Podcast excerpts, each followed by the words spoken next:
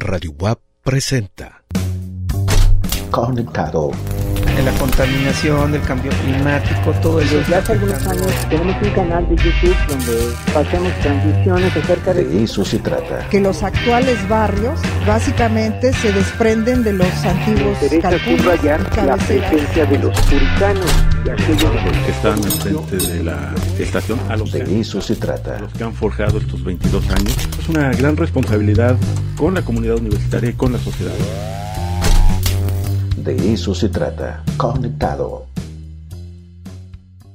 Pero bueno, me da muchísimo gusto, en verdad, saludar a mi querido amigo, a Juan Carlos Canales.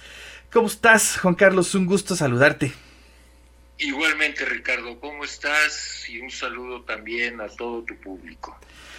¿Tú cómo estás? ¿Cómo la has pasado en esta semana que no has estado aquí en el De eso se trata? Hemos hablado tú y yo, pero eh, eh, con, con la audiencia, eh, pues una semana bastante dura, ¿no, Juan Carlos?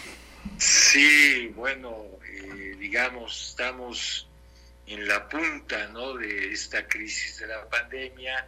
Ayer me enviaste un video que es verdaderamente conmovedor eh, sobre este hombre en el portal de Cholula en una situación verdaderamente grave. La incapacidad, me llamó la atención, la incapacidad de estos policías que lo están rodeando para hacer una llamada, buscar ayuda para este hombre que al parecer estaba contagiado de eh, coronavirus y en una situación verdaderamente grave, ¿no? Entonces sí, estamos viviendo una situación dramática en cuanto al tema sanitario, dramática en cuanto a los efectos de esta pandemia en lo social. Sí, sí, estamos en ese sentido, desde luego, como todo mundo, estoy muy preocupado, conmovido por la situación. Personalmente estoy muy contento, es decir, mi mundo aquí encerrado es muy fuerte, escribo mucho, leo mucho, trabajo mucho, estoy muy contento en mi casa, pero uno no puede pensar solamente en uno y tiene uno que pensar en lo que está viviendo este país. Así es. Oye, y bueno, eh, interesante también como en otros países como en Italia, como en España, pues está entrando a esta nueva, eh, nueva normalidad, podríamos decirlo. Y bueno, eh, ese tiene un efecto, yo creo que eh, negativo con nosotros. Es decir, eh, yo he notado que a partir de que se dan esas eh, notas, esa información, la gente desgraciadamente se comienza a relajar aquí también. Sí, mira, yo creo que como país no hemos enfrentado la gravedad de la situación. Si la gente sigue saliendo, sigue haciendo fiestas en muchos lugares, no hemos entendido la dimensión del problema y desde luego hay que señalarlo, es una normalidad eh, forzada y peligrosa. Lo, han comentado eh, tus colaboradores en el ámbito de la ciencia. Entonces hay que tener mucho cuidado porque eh, un rebrote de esta, de esta pandemia puede ser mucho más peligroso. ¿no? Es decir, yo creo que nadie sabe, nadie, ni las autoridades gubernamentales, ni los científicos, hasta dónde pueda llegar esto. Estamos en un momento de impas en todos sentidos, ¿sí? No sabemos que pueda seguir a esto, ¿no? Claro. Bueno, pues este, vamos a estar ahí siguiendo pues el hecho en el minuto a minuto, en cuestión también de lo que se publica en los medios de comunicación. Pero vamos a abrir un paréntesis eh, para hablar de Freud, querido Juan. Así es, así es. Eh, yo te lo propuse, mira, ayer publiqué un artículo en E-Consulta. Yo creo que eh, finalmente Freud trastoca en muchos niveles al siglo XX. Podemos estar de acuerdo o no con, muchos de, con muchas de sus teorías, pero no podemos negar la importancia que tiene Freud, tanto en el impacto que produce en el pensamiento occidental, como en la psiquiatría en concreto, y sobre todo la transformación de la vida que es consecuencia en gran parte del psicoanálisis. por ejemplo, la liberación sexual. Es decir, el hombre es radicalmente otro a partir del psicoanálisis. Y no digamos el impacto que tiene en el, en el pensamiento filosófico cuando Freud plantea y sistematiza y da un giro al tema del inconsciente. En efecto, el tema del inconsciente no lo inventa Freud, era un tema que estaba en el pensamiento europeo del siglo XIX, incluso nos podemos remontar a los griegos para ya pensar el inconsciente, o incluso a San Agustín, que en, que en las confesiones habla de una doble voluntad.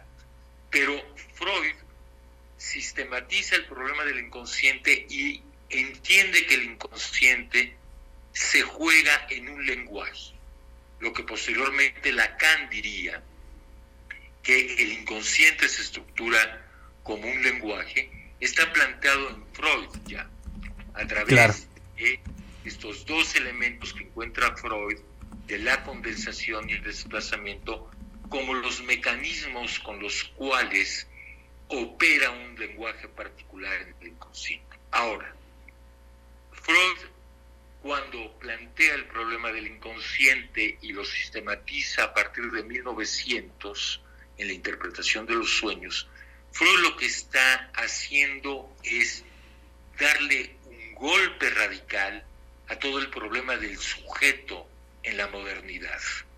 ¿sí? Hay una entrevista de Foucault y Badiou donde Foucault, que tenía una relación muy contradictoria con Freud, plantea que es él el que va a marcar lo que posteriormente llamaríamos en la filosofía la muerte del sujeto. Entonces, se puede o no estar de acuerdo con Freud, pero sin duda alguna trastoca el mundo. Estaba pensando, por ejemplo, en cómo inicia tiempos recios de Vargas Llosa, donde el cuñado y el sobrino de Freud van a cambiar el sentido de la publicidad en Estados Unidos a partir de las tesis freudianas. Entonces, eh, no podemos sino reconocer a Freud como uno de los grandes revolucionarios en la cultura de Occidente, tan importante como Copérnico, yo diría.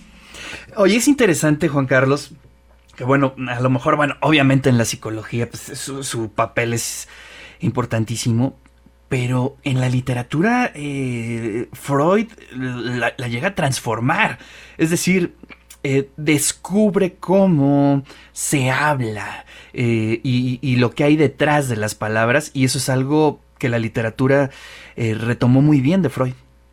A ver, pensemos en el surrealismo.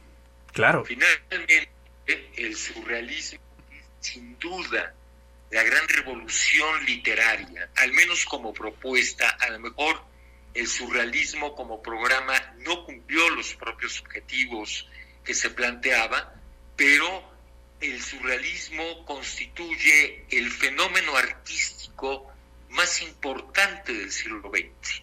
Es decir, el arte fue otro después del surrealismo, ¿sí? Y desde luego el tema de la asociación libre, que plantea el, eh, perdón, el surrealismo como el principio del acto creador, bueno, viene del tema de la asociación libre de Freud, ¿sí? Aunque se sabe que en 1923 Breton y Supó van a ver a Freud a Viena y Freud no les hace el menor caso, ¿eh? eh, eh claro, Freud ya era una figura mundial, era un hombre muy orgulloso y haber visto a Breton y a Supó como dos chamaquitos atrevidos que irrumpían en su vida, pero no les hizo caso. En este sentido es muy interesante cómo al, final de su vida Freud, ya estando exiliado en Londres en 1938, conoce a Dalí y se enamora de Dalí. Hablaba de Dalí, maravillas, ¿sí? Pero él indiscutiblemente eh, Freud tiene un impacto fundamental en el arte, particularmente en la literatura, ¿sí? y desde luego también es otro espacio que hay que discutir. Además, Freud viene de la literatura, él, muchas de sus fuentes La retoma de los griegos, pensemos en el Edipo de Sófocles, o pensemos en la importancia de Shakespeare para el propio Freud. Lamentablemente no dialogó con sus contemporáneos. Es algo muy raro. ¿sí? Eh, por ejemplo, pese a ser un hombre muy preocupado por la lingüística del siglo XIX, y pese a haber analizado a un sobrino de Saussure, no conoció la obra de Saussure, no conoció el curso general de Saussure, ¿sí? No leyó a Kafka, no leyó a Musil, no leyó a Broch, ¿sí? Pero indiscutiblemente tenía una relación con la literatura clásica muy, muy importante. Sí, sí, fíjate que es eh, importante hacer una relectura y ver en una, un espectro amplio toda la penetración que tuvo un solo hombre, ¿no? Un solo hombre, eso es algo que, impacta muchísimo, eh, tanto en la literatura, eh, en la misma psicología, en el arte en general, en el cine, su presencia es tremenda. A ver, pensemos en Buñuel. Claro. a ver, no sé si Buñuel llegó a leer directamente a Freud, pero a través del surrealismo conocía cosas de Freud. Ahora, yo siempre sostengo algo en, esta, en esto que tú estás diciendo. El psicoanálisis a lo mejor no le tiene mucho que enseñar directamente al arte, pero sí el arte le tiene mucho que enseñar al psicoanálisis. Y en efecto, Buñuel, digamos que sería el gran exponente del surrealismo en el cine, tiene un diálogo indirecto con Freud. Claro, pues pensemos en esta película clásica El perro andaluz, ¿no? Ahí está la principal muestra. La Vía Láctea. La Vía Láctea. yo siempre le digo a mis alumnos que hay dos histéricas maravillosas, maravillosas en el arte. Emma Bovary y esta eh, y eh, la mujer de eh, Bella de Día, ¿no? Bella de Día, como se llama. Es una histérica fascinante, ¿sí? Claro. ¿Cuál es tu lectura de Freud a la cual regresas em, pues de manera continua, Juan Carlos? Mira, yo regreso mucho a Freud, leo mucho a Freud, es uno de los autores que más releo junto a Heidegger, junto a San Agustín, junto a Montaigne, junto a Pascal, junto a Spinoza, y desde luego me fascinan sus artículos breves. Desde luego, eh, la interpretación de los sueños no tiene pierde, los tres ensayos para una teoría sexual, pero por ejemplo, duelo y melancolía, que además, otra cosa que quiero señalar, Freud desde luego retoma una serie de problemas que estaban en el ámbito psiquiátrico, pero Freud hace algo que es fundamental como aporte a todos los saberes. Distingue estructuralmente fenómenos que la psicología en su tiempo no había separado. Y, por ejemplo, Duelo y Melancolía es uno de los grandes textos de Freud porque separa estructuralmente, diferencia estructuralmente lo que es un duelo de una melancolía. ¿Sí? Es decir, una melancolía no es un duelote, es otra cosa. Un duelo está en, la en el orden de la neurosis y la melancolía ya está en la orden de la psicosis. ¿sí? Que desde luego la psicosis es el límite que Freud eh, ya no trabaja con, profundidad. Por ejemplo, conoce el caso de Schreber, lo comenta, pero precisamente Freud tiene el límite que se topa con la psicosis y que sería el punto de partida del cual retoma Lacan el psicoanálisis para centrarse en la psicosis. Entonces, otro libro que me parece fascinante, que dialogo permanentemente con él, es El malestar en la cultura, que es un libro de una vigencia impresionante. Incluso lamento este confinamiento porque me había invitado un grupo de psicoanalistas en Puebla para hablar del malestar de la cultura, en la cultura o el malestar de la cultura. Eh, y, desde luego eh, Moisés y la religión monoteísta es un libro fascinante. la sexualidad y el nerviosismo moderno. En fin, Freud no tiene pierde, porque además, déjame decirte otra cosa. Freud ganó el premio Goethe eso iba en 1900, que es el Cervantes para la lengua alemana. Es decir, la pluma de Freud era maravillosa. El hombre escribía de un modo maravilloso. No, y bueno, es que era un lector eh, implacable, ¿no? El conocimiento que tenía de los clásicos, obviamente de Shakespeare, pero de toda la literatura clásica era increíble.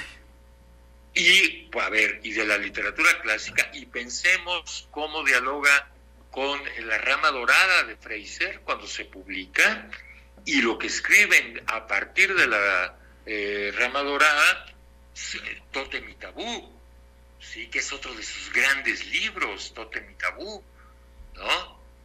No, el hombre, mira, el hombre fue una inteligencia fundamental, fue un hombre de una sensibilidad, dialogó con su época. Otra cosa que hay que reconocer es, es que Freud es el primero que escucha a las mujeres, ¿sí?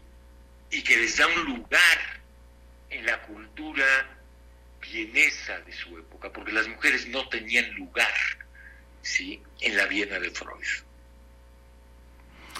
Bueno, pues interesante. eh, y para la audiencia que nos está ahorita siguiendo a través de las distintas plataformas, pues tenemos eh, un- una versión digital precisamente de la interpretación de los sueños. Si usted quiere entrarle a esas, eh, esos cientos de páginas de que tiene este libro, pues nos puede eh, escribir al 2225 54 6163. Si quieren este libro, pues se los hacemos llegar sin ningún problema. Después de Lacan, eh, Juan Carlos, ¿qué otros eh, pensadores pues, de esa talla se han eh, sostenido en, en Freud? Bueno, pensemos Melanie Klein, que es otra de las grandes figuras del análisis, y desde luego todo el pensamiento occidental después de Freud dialoga con Freud. ¿sí? Eh, ayer mismo, eh, la semana pasada que terminé Temblores de Aire de Sloterdijk, que es un libro que le- te recomiendo y que le recomiendo a nuestro público porque toca el tema directo de la atmósfera, de la guerra sobre la atmósfera y de los problemas atmosféricos que estamos viviendo. El COVID es parte de eso, ¿sí? Bueno, hay un diálogo permanente con Freud. Heidegger cuestiona, desde luego, a Freud en los famosos cursos de Solicon, que por cierto tradujo Ángel Xolocozzi, el director de la Facultad de Filosofía, ¿sí? Es decir, Freud es un referente fundamental para todo el pensamiento occidental. Desde luego, eh, Lacan respetaba muchísimo a Melanie Klein, es una psicoanalista fundamental, ¿sí? Pero hoy día, digamos, ligados al psicoanálisis, bueno, está Elizabeth Rudinesco, que es una figura muy importante. En América Latina está Juan David Nacio, que es muy, muy importante también para el psicoanálisis. Y desde luego hay una playa de, de psicoanalistas europeos claves como Jean Alouche. En América Latina otro gran psicoanalista es Alberto Esladoña, eh, con el quien he tenido la oportunidad de hacer varios programas, incluso en el territorio del nómada, lo he entrevistado varias veces. Entonces, no, el psicoanálisis está vivo, claro, lo que yo apunto ayer en este artículo. Desde luego, Freud está marcado por su época, Claro. ¿sí? Como cualquier hombre. Y preguntaba en el texto, bueno, ¿dónde están las histéricas de Freud? No, esas histéricas ya no están. Pero hoy la histeria pasa por los desórdenes alimenticios de la sociedad contemporánea. Entonces, sí, el psicoanálisis requiere una revisión, por ejemplo, del tema del Edipo ante las transformaciones de la familia, ¿sí? Frente a la emergencia de las mujeres en el mundo. Claro que sí, requiere de una, de una revisión histórica, pero me parece que los hilos del psicoanálisis y la problematización que hace el psicoanálisis de nuestro mundo son vigentes. Ayer me escribía en, en el artículo de consulta Federico Chilián, que debe estar oyendo el programa, que Freud estaba superado. Yo quisiera preguntarle a Federico, ¿está superado Platón? ¿Está superado Espinosa? ¿Está superado Bersón, que cita Bersón? No, la relación de acumulación de conocimiento es en la filosofía y en el pensamiento humano distinta a lo que puede ser la acumulación de conocimiento en la ciencia, que tampoco es así. Pensemos cómo la química contemporánea dialoga y sigue dialogando con la alquimia, y cómo Schrödinger, que era contemporáneo de Freud, vuelve a leer a los griegos y particularmente a Aristóteles para encontrar problemas para la física de principios de siglo. Claro. Sí, pues son bases que no puedes dejar, ¿no? Oye, nos escribe Pepe Vázquez. Eh, que dice que si te podemos preguntar en qué editorial o dónde se puede leer Duelo y Melancolía. A ver, está editado eh, en Amorortu. Yo tengo la edición de Amorortu, eh, que es la edición mejor hecha. Desde luego debe estar también en Alianza, pero si entra a Internet, están las obras completas de Freud en Amorortu y debe de estar Duelo y Melancolía publicado como texto separado. Entonces creo que lo puede encontrar muy fácilmente en eh, Internet. Perfecto, de todas maneras ahí vamos a buscarlo y si encontramos la versión digital se la hacemos llegar a Pepe. Y bueno, pues Juan Carlos, muchas gracias, muchas gracias por este breve homenaje, ¿no? O, o, o relectura de, de, Freud y te agradecemos muchísimo. Y mira, déjame solamente acabar con una cosa. Adelante. La mayoría de la gente que despotrica contra Freud es la gente que no lo ha leído, tristemente, ¿sí? Es decir, han leído comentaristas de Freud, pero nunca han leído a Freud. Ahora, yo también te sugeriría regalar a, a tus eh, radioescuchas los tres ensayos para una teoría sexual, que es un libro de Freud de 1905, pero donde Freud ya plantea los problemas fundamentales que va a desarrollar a lo largo de su vida. Por ejemplo, ¿qué es el objeto en psicoanálisis? ¿Sí?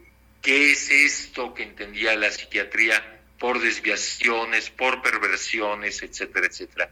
Entonces, yo siempre recomiendo eh, entrar a Freud por un texto de 1905, no necesariamente ser una lectura cronológica, eh, y en los tres ensayos está desde luego ya toda la problemática que va a desarrollar Freud, incluso un tema que es fascinante, que ojalá ya toquemos, ahí se cuestiona ya sobre el problema del masoquismo, que va a ser un tema central en el pensamiento de Freud.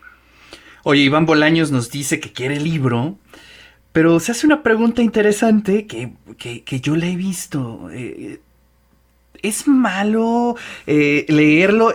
O sea, en el sentido de que causa un poco de miedo leer a Freud.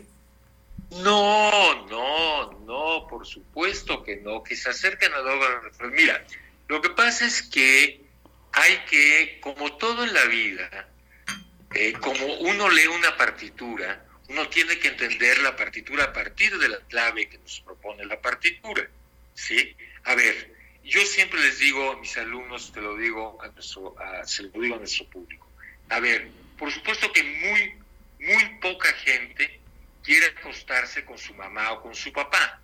¿sí? El complejo de Edipo es un mito, está estructurado como un elemento del mito que cambia una condición humana. El mito lo que hace antropológicamente es determinar o señalar un cambio. ¿sí? Entonces, si reducimos el Edipo a quererse acostar con la mamá o con el papá, uno dice, pues Freud estaba, se pasó de, de consumir cocaína, consumió cocaína y también es un capítulo fascinante claro. de la vida de la cocaína. Una adicción tremenda, ¿no? Claro. A ver, si creemos que la sexualidad es lo puramente genital, entonces decimos, pues Freud redujo la sexualidad a lo puramente genital, pero la sexualidad para Freud es un campo donde se juega el placer, el displacer, la pulsión de muerte, la subjetividad entera. ¿sí?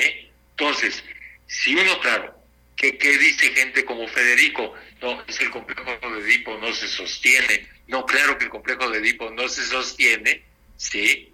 Si lo reducimos a queremos acostar con nuestra mamá o con, nuestra, con nuestro papá, ¿no? Pero por favor, hay que saber leer a Freud y desde luego pueden, eh, digamos, ser ayudados por los libros que ha escrito Juan David Nacio en torno al psicoanálisis, que son de un rigor y además de una amabilidad para entender a Freud, ¿no?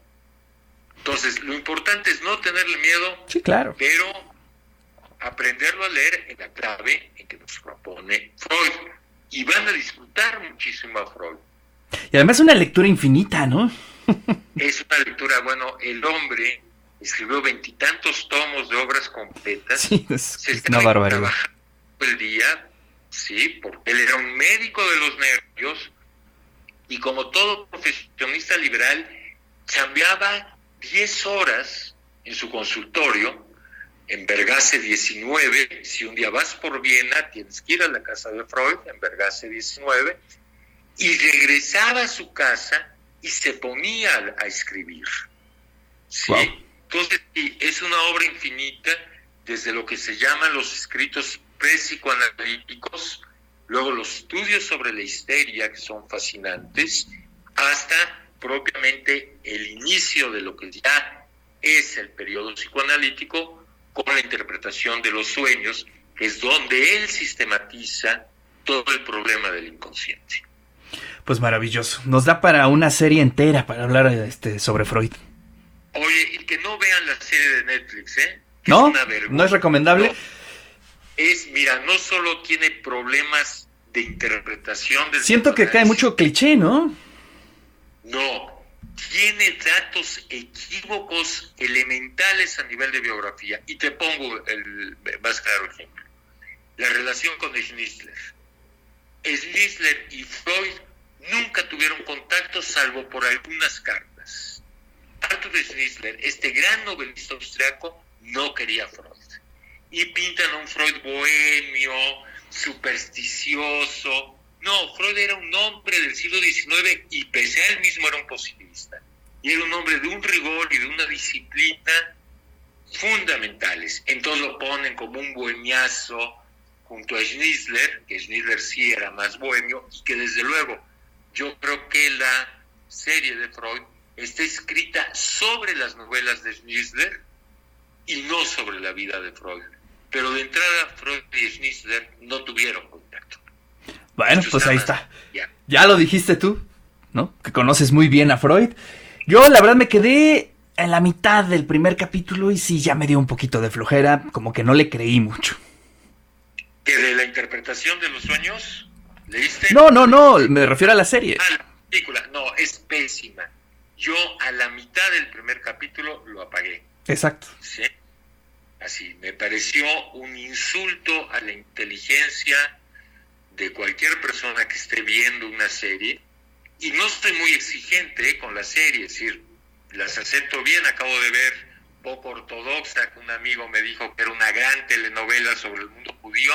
A mí me pareció muy buena la serie, es decir, tampoco estoy viendo a ver este en qué se equivocan, pero me parece que como la serie de Trotsky, me parece un insulto, ¿sí? una banalización de estas figuras que finalmente nos simpaticen o no, han sido grandes figuras para la historia. Es decir, pintar a este eh, Trotsky, como lo pinta la serie, como un garañón nada más, me parece terrible. Aunque era bastante mujerito, Trotsky, se sabe, no era nada más un garañón. Y Freud no era este tipo, sí, que pinta la serie. No, hiciste bien en la página. Te mando un abrazo, Juan Carlos. Igualmente, muchas gracias Ricardo por estos espacios y insisto, como insiste todo mundo, hay que cuidarnos y hay que ver el drama y, y los peligros que entraña esta pandemia. Ojalá que asumamos con responsabilidad ¿sí? el momento que estamos viviendo todos. Así es. Gracias, Ricardo, y nos escuchamos la, próxima semana. Que no se olvide que también fue el 202 aniversario de Mars, el 5 de mayo, y el 207 de Kierkegaard, el 5 de mayo también. Gracias y muy buenas tardes. Cuídate mucho, Juan Carlos. Igualmente un abrazo, gracias. Pues ahí están las palabras de Juan Carlos Canales, académico de la Facultad de Filosofía y Letras. Y bueno, también Tito Puente. Tito Puente cumple este 31 de mayo este, años de haber fallecido. Así es que eh, estamos escuchando precisamente a Tito Puente en un disco con Willy Colón, con Héctor Lavoe, pues ya saben, los maestros de la salsa. Y bueno, pues mandamos muchos saludos a toda la gente que nos está escuchando. Eh, la maestra Sonia, muchísimas gracias. Maestra Van Jasso también nos manda saludos a través del Facebook. Eh, Rocío Rojas Becerril nos dice ánimos y empezamos un poco abajo en el programa, pero ya, ya, ya, vamos a agarrar el ritmo de siempre. Y bueno, pues estamos aquí en el de eso se trata. Omar López también, buenas tardes, querido doctor. Silvia Carrillo, también Daniel Mosencagua nos está escuchando, Ángel Ángel, Aris Pérez. Sí, ahorita te paso el libro sin problema. Todos los que quieran el libro nos pueden pedir a través del WhatsApp en el 22 25 54 6163. Un poco para entrarle a Freud, son alrededor de 600 páginas, pero bueno, lo pueden ojear. O bueno, tiempo hay en este momento. También saludos a Juan José Callejas, a Ismael Manzano, muchas gracias. A Heriberto Vera, gracias, gracias en verdad a todos los que nos están viendo en este momento. Y bueno, pues vamos a mandar una rola, querido Néstor Vázquez, que está allá en San Pedro Cholula. Vamos a escuchar otra rola de este disco que hace Tito Puente con Willy Colón, en lo que contactamos a nuestro querido Ricardo Villegas para charlar sobre el tema de las escuelas. ¿Se abren, no se abren? ¿Cuál es la discusión que hay a nivel científico?